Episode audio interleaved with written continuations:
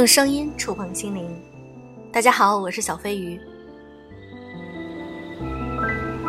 最近疫情已经全面放开了，那么我们能做的呢，就是作为自己的第一健康责任人。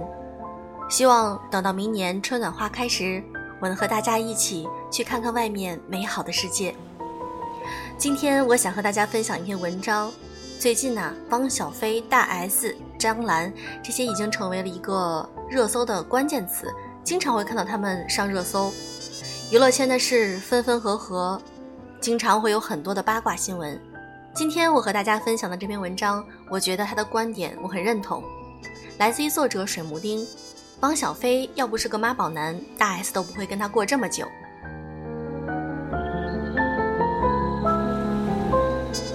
本来不想说这两口子的事儿了，但是最近一直看许多女博主在喷汪小菲是妈宝男，实在忍不住再说两句。世界上任何的关系都是一种互动的，否则就构不成关系。看关系是不能把两个人完全割裂开去判断对错的。只喷汪小菲是妈宝男，这是连最基本的看关系的方法都搞不清楚。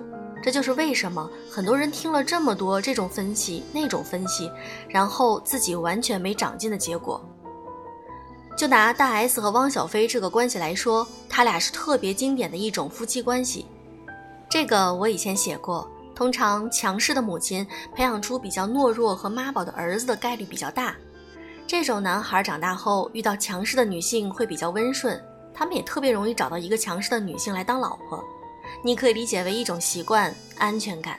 另外，他们也会用依靠强势的老婆来对抗自己的母亲，所以。妈宝男的家庭有婆媳关系问题概率会非常大。我们再来看看大 S 本人，大家对她也很熟悉了，不用我说，她是徐家的一家之主，是要控制住自己人生的人。这人生当然也包括自己的家人，但是有一点就是这些人都要听自己的，所以她恋爱，她就是会找一个妈宝男，因为男人不好控制。他爸爸就不负责任，不受控制。他要找一个能让自己控制得住的男人。一旦他感觉到这个男人自己控制不住了，他就不等对方开口，先放弃。这个在他早期的时候还没有明确，所以他还会找仔仔呀、蓝正龙这样的男孩。仔仔虽然看上去很温柔，但其实是有脾气的。蓝正龙就更别提了，那一看就是不可能被女人控制的。这个到了后来这两段婚姻的时候就特别明显了。大 S 自己讲过，喜欢我汪小菲的原因是他怼他，他也不生气，脾气蛮好，还能接上茬儿。许多人不明白，现在大家吐槽汪小菲的点，就是大 S 当年看上他的点，然后两个人就闪婚了。闪婚这件事儿，在大 S 来讲没什么关系，如果自己感觉错了，他会很果断的离婚，但是他感觉的还真没错。汪小菲还真就是个妈宝男，容易控制的，所以就大 S 来说，闪婚没什么。这段婚姻能持续这么长的时间，才是特别有意思的。这两个人在一起，真的就是合适，一个妈，一个宝。如果大 S 当初没有控制住汪小菲，对这段婚姻不看好，没有长久走下去的信心，他也不会生两个孩子。但是世事难料，赶上了三年疫情，又是两岸关系紧张。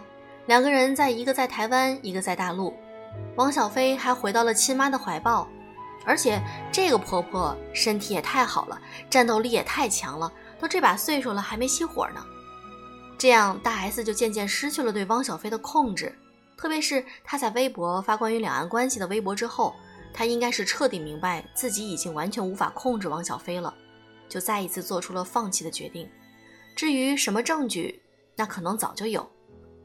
紧接着，大 S 就非常果断地选择了具俊晔，又是一个妈宝男。为什么？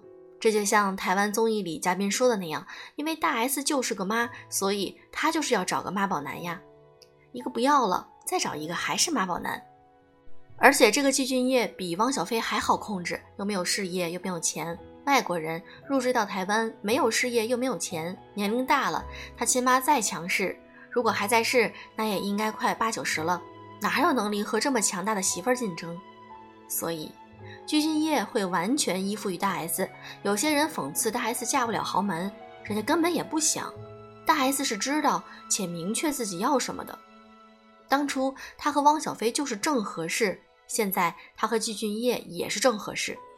更何况当年还有一段很深的感情。说白了，像大 S 这样的人，像季俊业这样的男人也不容易找。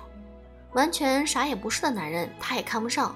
能创出自己一番事业的男人，个个独立强大，也不可能是好控制的。顺便聊聊小 S，可能很多人觉得小 S 的老公徐亚军特别不咋地，但是这个人你必须得承认，他的心理能量是很强的。